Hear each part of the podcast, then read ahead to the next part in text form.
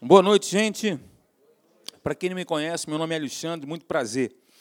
Então, tivemos aqui sexta-feira. Quem esteve aqui na sexta-feira? O Sexta para Casais foi bom?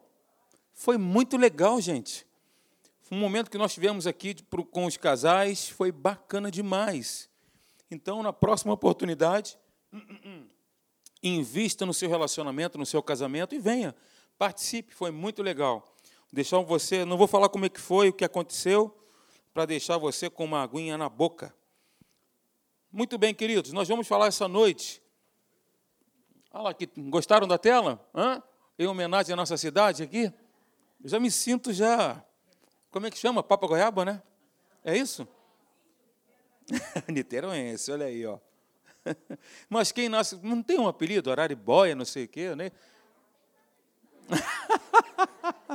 Eu estou no lugar errado para fazer essa brincadeira, né? Eu estou no lugar errado. Tem nada disso. Mas nós, lá do Rio de Janeiro, a gente brincava com o pessoal, como vou falar dos visitantes, obrigado. Vamos lá, tem visitante hoje aqui? Alguém nos visita pela primeira vez? Que bom, que legal. Sejam bem-vindos. Mais alguém? Aqui desse lado, do meu lado esquerdo, não? Vocês estão na casa de Deus, tá? Sejam bem-vindos. Vocês são importantes nesse lugar. Deus abençoe a vida de vocês ricamente.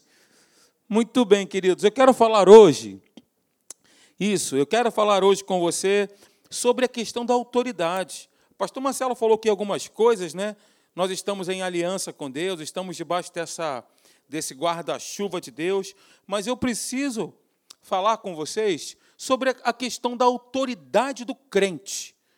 Toda nova criatura está debaixo de uma autoridade delegada por Deus para ela. Jesus disse isso, né, que ele nos deu autoridade. Ora, para que serve a autoridade? Quem nós representamos? Qual é a autoridade que recebemos? As ferramentas que nós temos para exercer essa autoridade? Eu quero, de uma maneira bem sucinta aqui, porque na verdade essa é uma aula da Rema, eu sintetizei essa aula em 30 minutos, mas na verdade é uma disciplina que são é necessário uma ministração de pelo menos cinco aulas. Né? Eu peguei aqui os pontos mais cruciais que eu considero nesse momento para estar conversando um pouquinho com você sobre eles. Né? Mas, se Deus assim permitir, nós poderemos, nos próximos domingos, falar e entrarmos com mais profundidade nesse assunto bíblico, é uma ferramenta, está na palavra de Deus, é para mim e para você, que é nova criatura. Queridos, você sabe que a ignorância da igreja, a igreja hoje, quando eu falo ignorância, não me entenda mal. Né? A palavra ignorância, é, trevas, por exemplo, significa ignorância, sabia? As pessoas estão nas trevas, elas estão na ignorância. Ignorância é quando nós não temos um assunto, um, uma, um domínio aprofundado, um conhecimento próprio daquele determinado assunto. Tem pessoas que se ofendem, né, pegam a parte pejorativa da palavra, mas não é exatamente assim. Ignorância no sentido de não conhecermos com detalhes como nós deveríamos e poderíamos conhecer. Né? Então, a igreja hoje, muitas pessoas que vivem a vida da igreja têm ignorância com relação, uma, uma certa ignorância com relação a esse assunto. Eu já quero entrar de sola, queridos, contigo. Eu e você, nós dois juntos, somos parceiros essa noite. Nós vamos entrar de sola aqui nesse, em alguns pontos.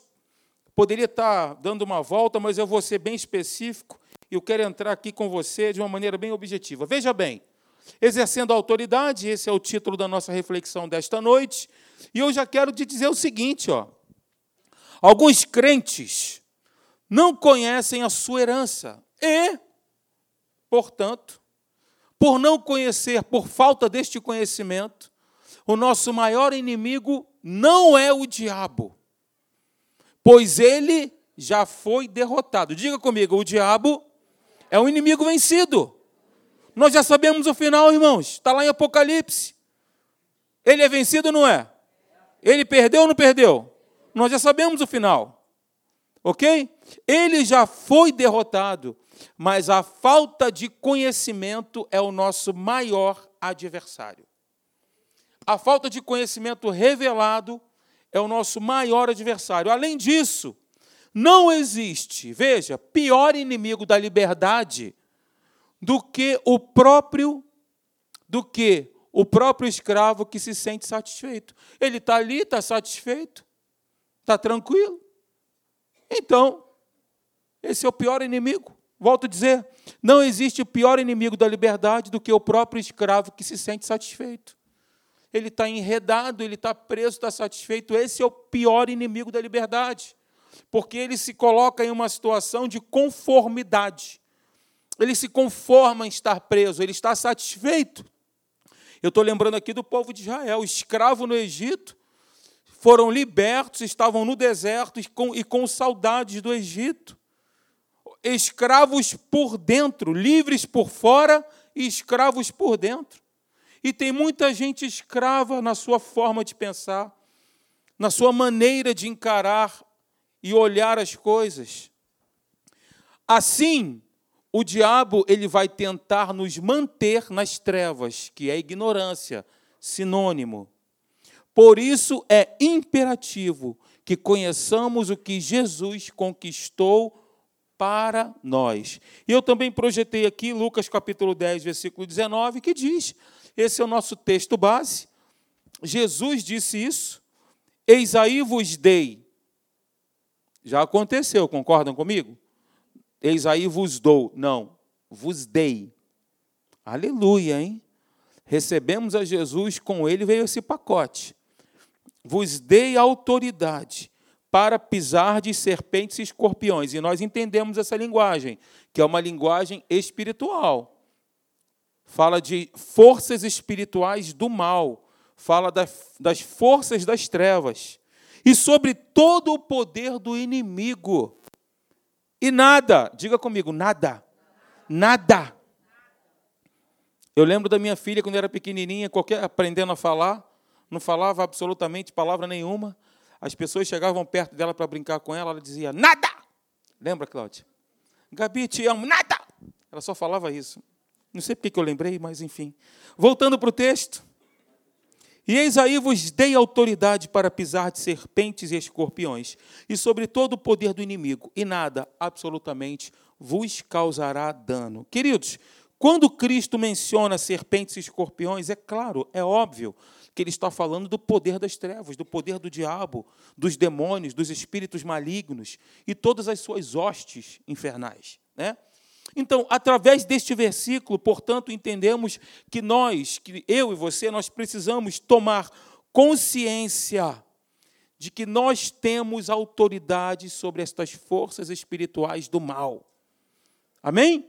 Nós temos autoridade, está escrito. Agora, será que a igreja do Senhor Jesus, aqueles que foram chamados para fora, aqueles que foram justificados, aqueles que foram perdoados, aqueles que foram transportados do império das trevas para o reino do Filho do seu amor. Será que a igreja tem, a igreja do Senhor Jesus tem menos autoridade hoje do que tinha no primeiro século? O que, você acha? A igreja do Senhor Jesus hoje, ela tem menos autoridade do que a igreja do primeiro século? Claro que não. Nós estamos numa aliança perfeita, inseridos nesta aliança. Queridos, o valor da nossa autoridade, guarde isso. O valor da nossa autoridade repousa no poder que existe por trás dessa autoridade, não em nós propriamente ditos, mas naquele no qual nós representamos. Amém? Na autoridade e no poder de Deus que está em nós e opera através de nós. Não está somente no nível de estarmos ali usufruindo somente de Deus no que tange ao repouso em nós, mas operando através de nós. Você está comigo? Queridos, o próprio Deus é o poder por trás de nossa autoridade. Por isso, o diabo e suas forças se acham na obrigação de reconhecerem essa autoridade sobre eles, porque a autoridade está em Deus. Então, como disse Kenneth Reagan, o crente que compreende de forma plena que o poder de Deus é a seu favor, ele pode exercitar sua autoridade é enfrentar o inimigo destemidamente. Compreende de forma revelada, de forma latente, que o poder de Deus é a nosso favor. E o poder de Deus, volto a dizer, não está disponível para nós para que não seja usado. O poder de Deus, a autoridade que nós recebemos, ela está em nós para que nós possamos usar o nome de Jesus. E eu vou entrar nesse ponto contigo. O nome de Jesus. Tudo se baseia nesse nome, irmãos. Tudo se baseia no nome de Jesus, no poder que há nesse nome. Quero definir com você autoridade. O que significa autoridade? A palavra grega para autoridade é exousa. Exousia é o significado, o dicionário, o dicionário Vine fala sobre isso. É um, é, é, é um significado de dar permissão, ou a liberdade de fazer o que se quiser, a capacidade ou poder que se foi investido, ou o poder de reger ou governar, o poder daquele cuja vontade e ordens devem ser obedecidas pelos outros. Essa é a definição, de acordo com o dicionário Vine, de autoridade, a palavra grega exousia. Então, em outras palavras, autoridade é o poder delegado. O que é autoridade? Resumidamente falando, é o poder delegado. Esse poder foi delegado por Deus para cada um de nós. E aí existe um exemplo que eu gosto muito de falar quando eu toco nesse assunto aqui, que é o exemplo do guarda de trânsito. Ele está ali, fardado. Antigamente eram guardas, né? hoje nós temos agentes de trânsito. Né? Aquele agente de trânsito, ele não tem fisicamente o poder de parar um carro, não tem esse poder. Mas ali ele tem uma autoridade investida. Quando ele estende a mão, as pessoas param, os carros param. Quando ele faz assim, as pessoas vão. Isso é um exemplo de autoridade. A força não está nele, ele não tem o poder de paralisar ou de parar um carro, mas ele tem o poder de fazer com que os carros sigam, com que os carros parem, com que os carros, enfim, ele tem esse, esse poder. E da mesma forma, não temos em nós, amados, o poder para enfrentarmos os demônios. Em nós mesmos, como pessoas, mas pela autoridade que Deus nos concede, os espíritos malignos se submetem a nós por causa do poder de Deus por causa do poder dele. Abra comigo em Efésios, capítulo 1, por favor, versículo 19 até o versículo 21. Em nós mesmos o poder que o poder para enfrentarmos demônios nós não temos em nós mesmos, mas pela autoridade que nós temos recebido de Deus, pelo poder de Deus, sim. Efésios capítulo 1, versículo 19 até o 21. Acharam? Sim ou não, queridos? Então, vamos lá. E qual a suprema e qual a suprema grandeza do seu poder para com os que cremos, segundo a eficácia da força do seu poder, o qual exerceu ele em Cristo, está falando de Deus, né? Ressuscitando-o dentre os mortos e fazendo-o sentar à sua direita nos lugares celestiais de que forma? Acima de todo principado e poder e domínio e de todo nome. Veja bem, hein? E de todo nome que se possa referir, não só no presente século, mas também no vindouro. Essa autoridade dada por Deus ao homem. Essa foi a autoridade dada por Deus ao homem. Você lembra muito bem disso, né? na criação, por exemplo, em Gênesis capítulo 1, versículo 26 ao versículo 28, o homem ele foi criado para dominar e sujeitar. Sabia disso? O homem foi criado para isso. Dominar e sujeitar. Façamos o homem conforme a nossa imagem e semelhança, tenha ele domínio sobre os peixes do mar, as aves do céu, os animais domésticos, sobre toda a terra e Deus os abençoou e lhes disse: Sede fecundos, multiplicai, enchei a terra e sujeitai-a. Dominai sobre os peixes do mar, parará, parará, parará.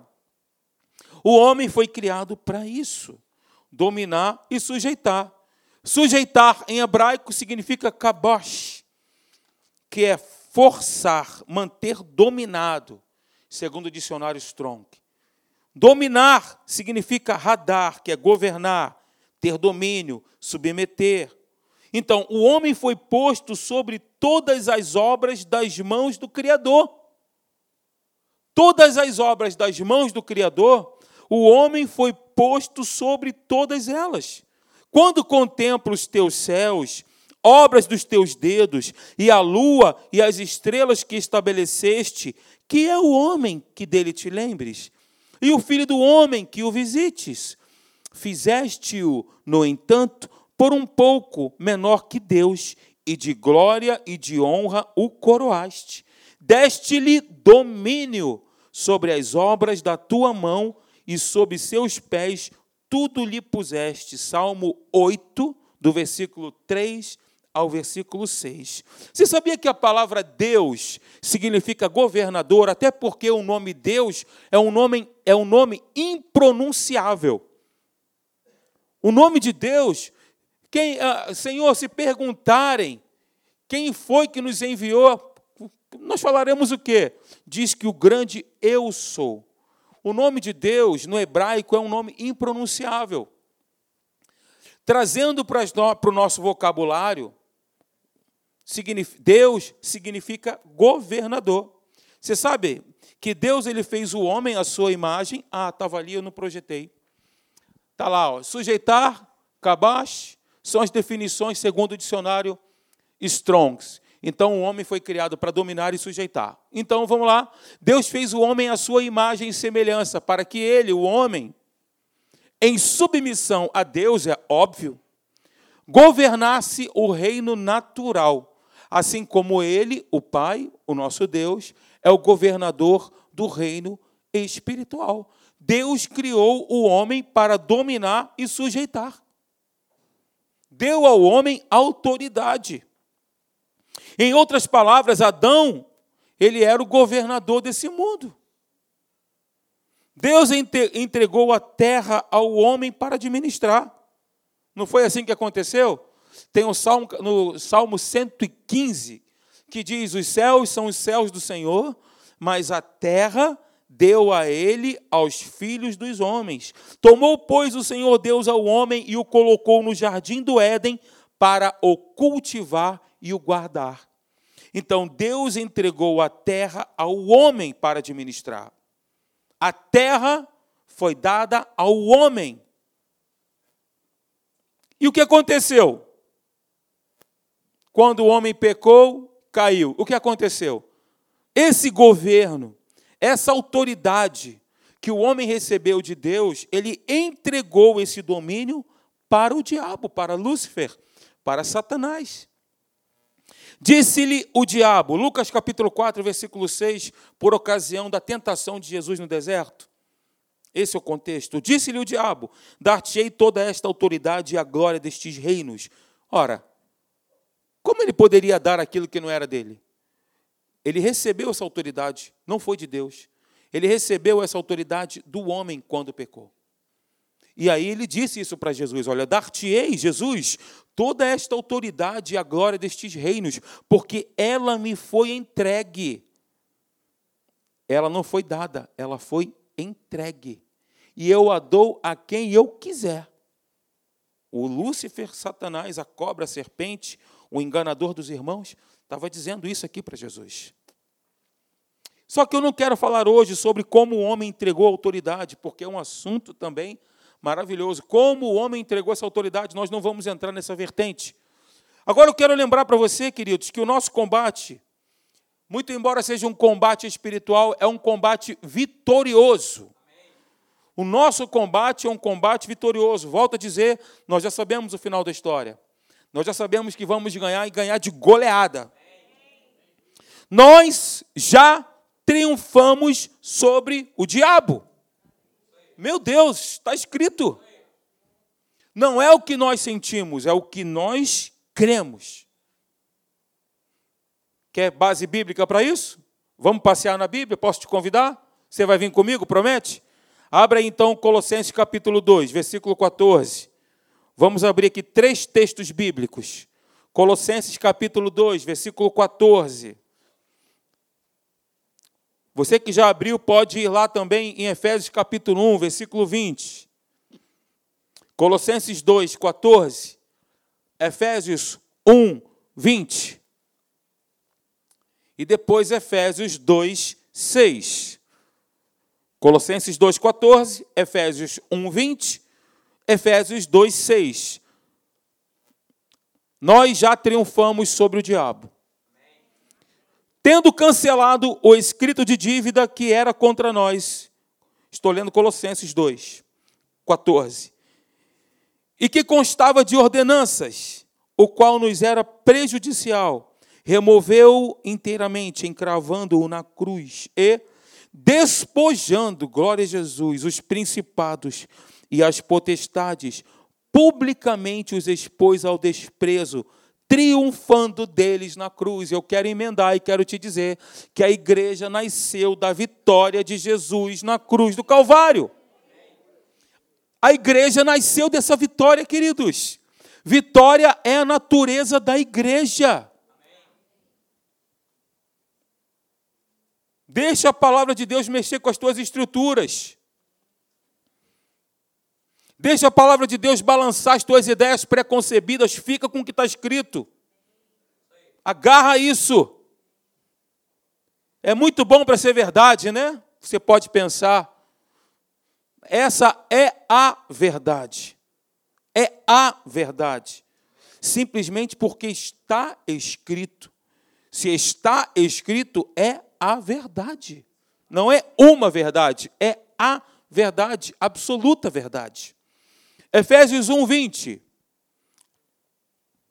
O qual exerceu ele em Cristo, ressuscitando-o dentre os mortos e fazendo sentar à sua direita nos lugares celestiais. Aleluia! Ele está sentado à direita nos lugares celestiais. Efésios 2,6. E juntamente com ele nos ressuscitou e nos fez assentar nos lugares celestiais em Cristo Jesus. Então, queridos, nós já triunfamos sobre o diabo. Não é uma batalha que nós vamos travar. O nosso combate é um combate de resistência em fé, porque diz a Bíblia: resistir ao diabo e ele fugirá de vós. Nós não fomos chamados para lutar, para brigar com ele, mas para resistir com a palavra que está instalada em nós e que vem renovando a nossa mente domingo após domingo. Atos após atos, nos teus momentos de devocional, de devocionais com Deus. É um pouquinho longo, mas eu vou projetar assim mesmo, você vai conseguir ler comigo. Veja bem, tá pequenininha a letra, né? Dá para enxergar aí atrás? Dá? Ed. Dá para enxergar aí? Dá? Olha só. Preste atenção nessa nessa frase. A vitória de Cristo sobre o diabo e seus demônios é o fato de Deus ter nos ressuscitado juntamente com Cristo, fazendo-nos assentar nos lugares celestiais, como nós acabamos de ler, acima de todo principado e potestade, e poder e domínio, e de todo nome que se possa referir. Garante-nos a nossa vitória inquestionável sobre todo e qualquer poder do inimigo sobre nossas vidas. Então, não precisamos mais lutar contra o diabo, porque a vitória já é nossa. Já é nossa. Nós somos mais do que vitoriosos, queridos. A nossa luta não é contra as pessoas, não é contra a carne, contra o sangue, mas contra os principados e potestades, contra os dominadores deste mundo tenebroso, contra as forças espirituais do mal nas regiões celestiais. Todo o mal, todo o mal provém de Satanás e seus demônios.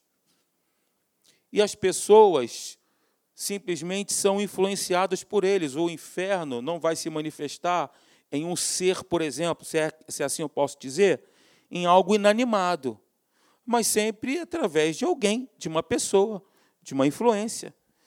Então, entendendo isso com essa consciência viva, nós devemos lutar contra a influência do inferno na vida das pessoas, não contra elas mesmas. Toma cuidado para nós não para nós não acharmos que estamos lutando contra alguém, mas é, mas é contra a influência de um, de um espírito sobre alguém. Nós temos o Espírito de Deus, a gente discerne isso. Entenda isso. A sua luta não é contra o seu patrão, não é contra o seu empregado, não é contra o seu vizinho, não é. Toda hora situações surgem para tentar roubar a nossa paz, não é verdade? Toda hora. E não vai ser o teu um copo que vai perturbar você. Ah, não gosto desse copo. Ai, meu, está me perturbando, sai.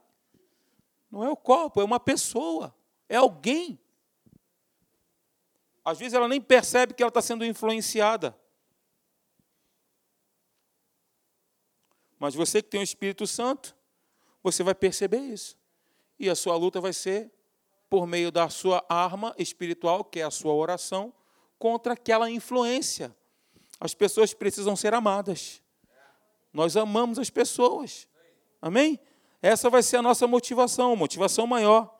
Queridos, ainda temos um combate, o da fé, né? Apesar de vitoriosos, vocês concordaram comigo que nós somos mais que vencedores, vitoriosos, né? que nós já vencemos, mas apesar de vitoriosos, nós precisamos lutar. Preste atenção no que eu vou dizer para você. Lutar para manter na fé, para nos manter na fé, na confissão, que é a nossa vitória. Lutar para manter a nossa confissão. Porque você confessar quando tudo vai bem, você declarar a palavra quando tudo vai bem, que show de bola. Sopinha no mel. Agora, meu amigo, quando está atravessando um momento de dificuldade, é o cão chupando manga. É. Continuar declarando a palavra de Deus no momento de tormenta, de dificuldade, manter essa confissão quando tudo está tá mal e as coisas, quanto mais você confessa, quanto mais você declara, quanto mais você fala, mais as dificuldades aumentam. Mais o bicho pega. Essa é a nossa luta. Manter essa perseverança de confessar hoje, eu lembro dele, amanhã e depois. Meu Deus amado, manter na fé, porque a vitória que vence o mundo é a nossa fé.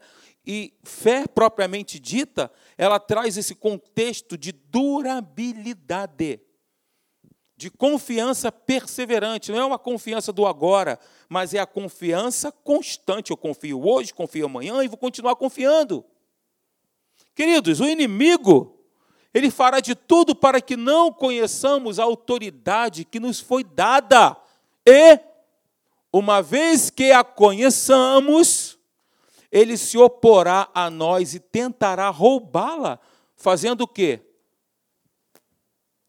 Duvidar dela. Sem fé é impossível agradar a Deus, impossível, não tem como. Pastor Marcelo até citou um texto aqui de manhã. Cuidado para não haver entre vós perverso coração de incredulidade, que vos afaste do Deus vivo. Esse é o papel.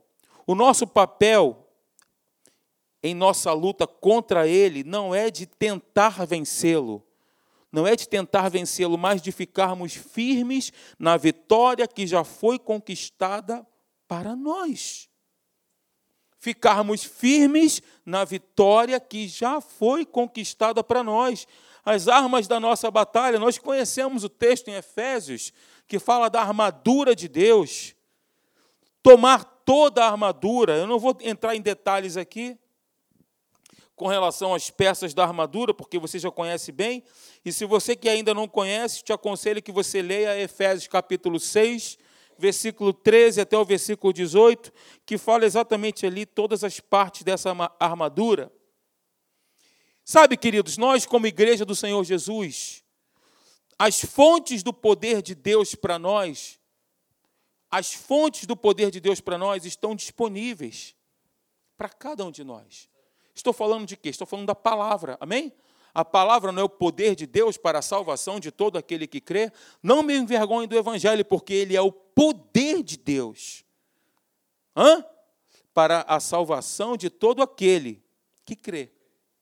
A palavra, fonte do poder de Deus disponível para a igreja. Primeiro, a palavra. Abra comigo em Atos capítulo 20, por favor. Versículo 32. A palavra é uma das fontes do poder de Deus disponível para mim e para você. Eu tenho uma palavra, conhece? E nela confiarei. Foi conquistada lá na cruz, autoridade e poder. Serpentes, escorpiões e toda obra do mal me fazer algum dano. Sou um cidadão do céu. Eu vou dançar de alegria antes de ver o milagre acontecer. Tirar os pés do chão. E se inimigo ousar e vier contra mim por sete caminhos, ele fugirá. Oh, oh, oh. Essa música é boa, hein? Conhece, Júlia? Lembra dela? Só não sabe tocar, né? Lembrar, você lembra, né? Não, é porque tem tanto tempo, né? Tem que ensaiar, né, Julião? Mas do jeito que o Júlio é uma enciclopédia viva, cantou muitas músicas da. Né? Pela, deixa para lá, né? Da harpa. Vai lembrar. Gente, Atos capítulo 20, versículo 32. Acharam? Olha o que, que diz aí. Nós temos a fonte do poder, uma das fontes do poder de Deus disponível para mim e para você. Atos 20, 32. Agora, pois, encomendo-vos ao Senhor e à palavra da sua graça. E ela tem o poder para nos edificar, queridos. Glória a Deus, olha isso. E dar herança entre todos os que são santificados uma das fontes do poder de Deus disponível para mim e para você. Palavra. Segundo ponto, o Espírito Santo. Recebereis poder ao descer sobre vós o Espírito Santo, e sereis minhas testemunhas tanto em Jerusalém como em toda a Judéia e Samaria e até os confins da terra. Uma outra fonte do poder de Deus, essa sim eu quero trabalhar com você, que é o nome de Jesus. Mateus capítulo 28, versículo 18 até o versículo 19, diz: Jesus, aproximando-se, falou-lhes, dizendo: Toda autoridade me foi dada no céu e na terra. Ide, portanto, fazei discípulos de todas as nações, batizando-os em nome do Pai e do Filho e do Espírito Santo. E uma das fontes do poder de Deus também, disponível para cada um de nós, é o fato de nós sermos igreja. Também eu te digo que tu és Pedro, e sobre esta pedra edificarei a minha igreja, e as portas do inferno não prevalecerão contra ela. Dar-te-ei as chaves do reino dos céus. Olha que autoridade, irmãos. Olha que autoridade é essa. O que ligardes na terra terá sido ligado nos céus. E o que desligardes na terra terá sido desligado nos céus. Isso não é brincadeira, não, isso é a verdade é a verdade. Olha a autoridade que nós recebemos. Meu Deus amado, a autoridade do nome de Jesus foi está disponibilizada para mim e para você. O nome, queridos, é a palavra que designa a pessoa. Concorda comigo? Por isso que eu me apresentei e falei que meu nome é Alexandre no início, para quem me conhece. Designa a pessoa. O nome, eu quero fazer rapidamente aqui um preâmbulo sobre o nome. Olha só, o nome tem o mesmo direito, autoridade ou poder da pessoa por ele representado. Ok? É a própria pessoa. O nome é a pessoa. Não podemos separar o nome da pessoa e vice-versa, ok? Além disso, só quem tem direito de usar um determinado nome é a própria pessoa ou outra pessoa por ela autorizada. Estou aqui em nome do presidente da República, o negócio, as portas se abrem. Estou aqui em nome do procurador-geral da República. Estou aqui em nome do ministro do TCU, do STF, sei lá o quê. Você está representando quem? A pessoa. Concorda comigo? O valor de um nome está no valor atribuído à pessoa a qual ele representa. Quanto mais aquela pessoa for uma pessoa de representatividade, mais valor tem a sua representação. Ok? E quanto ao nome de Jesus? O nome de Jesus, sabia que Jesus significa Jeová salva? Sabia disso? Jesus significa Jeová salva, procede do nome Josué. Josué era uma figura de Jesus no Antigo Testamento, porque Josué fez com que o povo entrasse na terra de Canaã. Ele prefigurava Jesus, que significa também Yeshua, Joshua.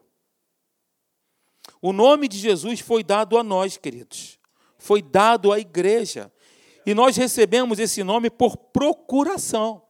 A referência bíblica para o que eu estou dizendo para você agora, se você quiser anotar, está em Efésios capítulo 1, do versículo 20 até o versículo 23. Leia, ok? O nome de Jesus foi dado à igreja. Nós temos disponível para usarmos o nome de Jesus. Então, nós recebemos esse nome por procuração. E qual é o poder de uma procuração?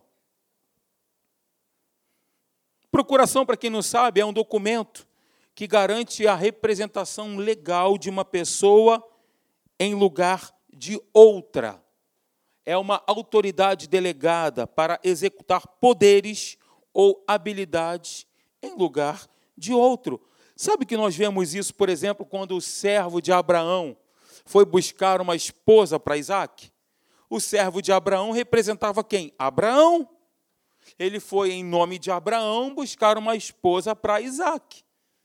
A Bíblia é tremenda. E Paulo também, eu lembro aqui agora, ele recebe carta das principais autoridades para prender os cristãos. Lembram disso?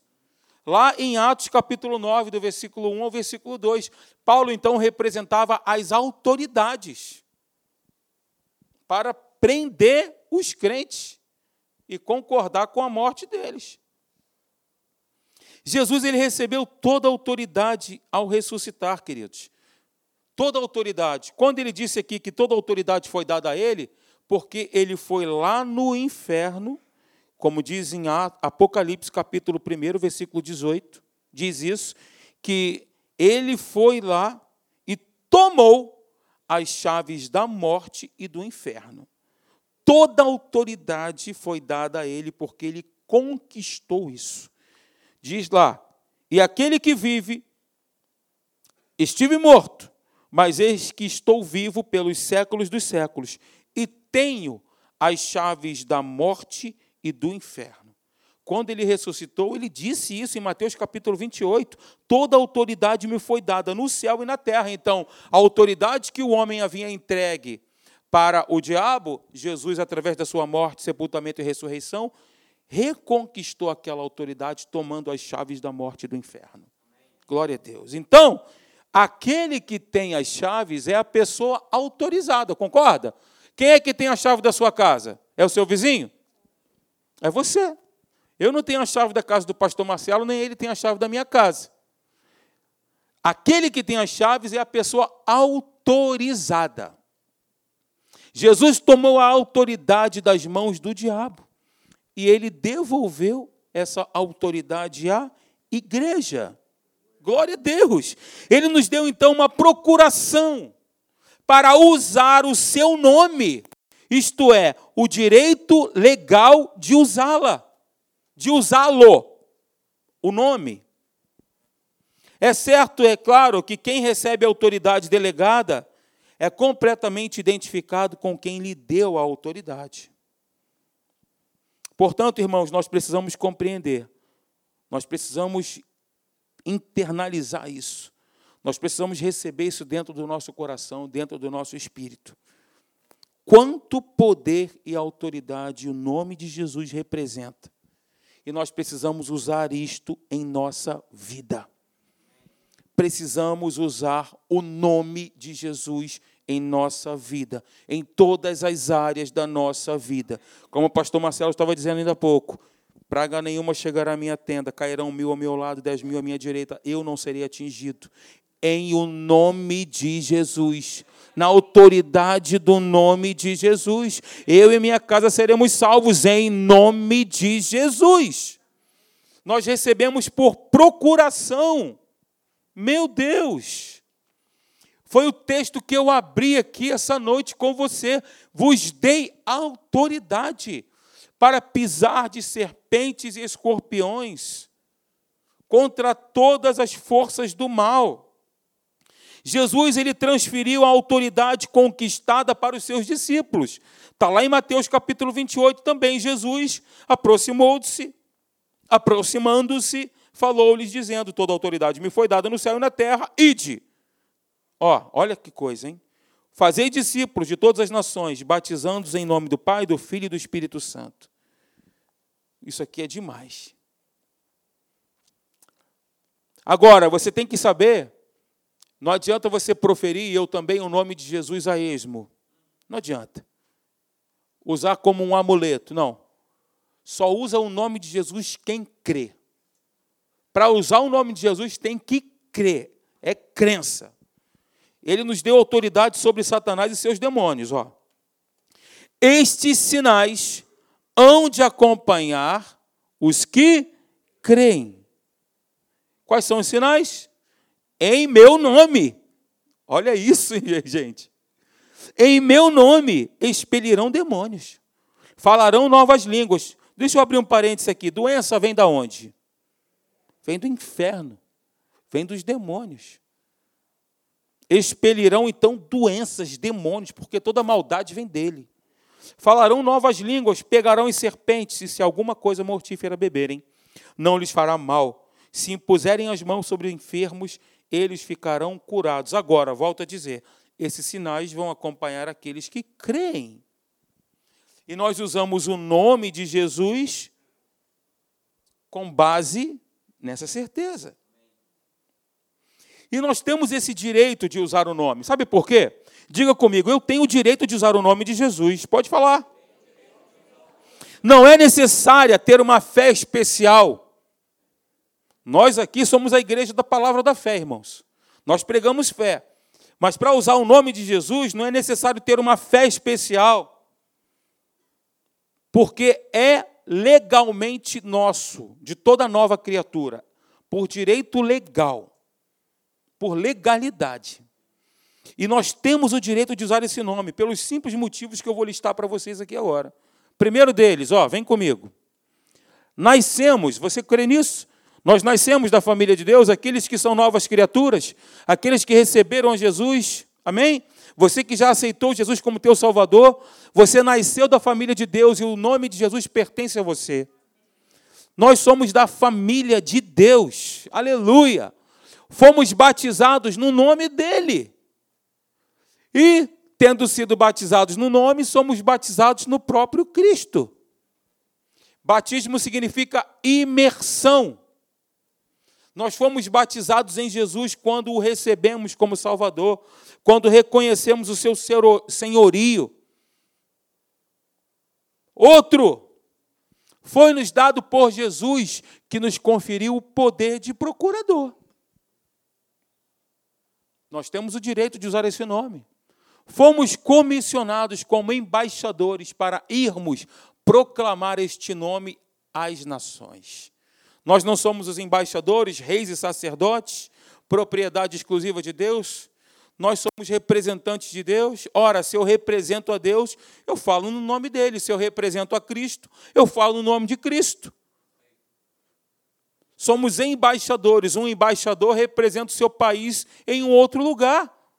A embaixada daquele país, naquele território, por exemplo, aqui no Brasil, a embaixada norte-americana é território norte-americano.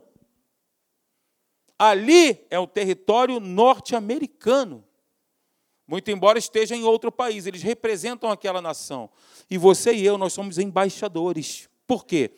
Porque isso nos foi dado por herança, por direito de nascimento, por legalidade, não pelo esforço que você fez ou deixou de fazer, mas porque Deus nos amou e com benignidade nos atraiu, nos dando isso, queridos. Então veja, se você é filho de Deus, logo é herdeiro de Deus. Um coerdeiro com Cristo tem o direito ao uso do nome de Jesus. E se você tem este direito, é por causa do seu lugar na família de Deus. Você crê que você é herdeiro de Deus? Meu Deus, para para pensar um segundo no que eu estou falando. Feche os teus olhos agora. Feche os teus olhos. Bota isso para dentro. Para para pensar no que eu estou dizendo para você. Você é herdeiro de Deus. Co-herdeiro em Cristo Jesus. Você tem o direito ao uso do nome de Jesus. E se nós temos esse direito, é porque nós fazemos parte da família de Deus. É por causa do seu lugar na família. Pensa nisso, eu sou herdeiro de Deus. Meu Deus, se eu sou herdeiro de Deus, o tamanho da minha herança, qual é o tamanho da minha herança? Gente, herança de saúde. As promessas se cumprindo na nossa vida. Deus nos cercando com a sua cerca de fogo, aleluia. Os anjos de Deus ao nosso redor, guardando aqueles que temem a Deus e os livrando. Você crê nisso? Vamos ficar de pé? Aleluia.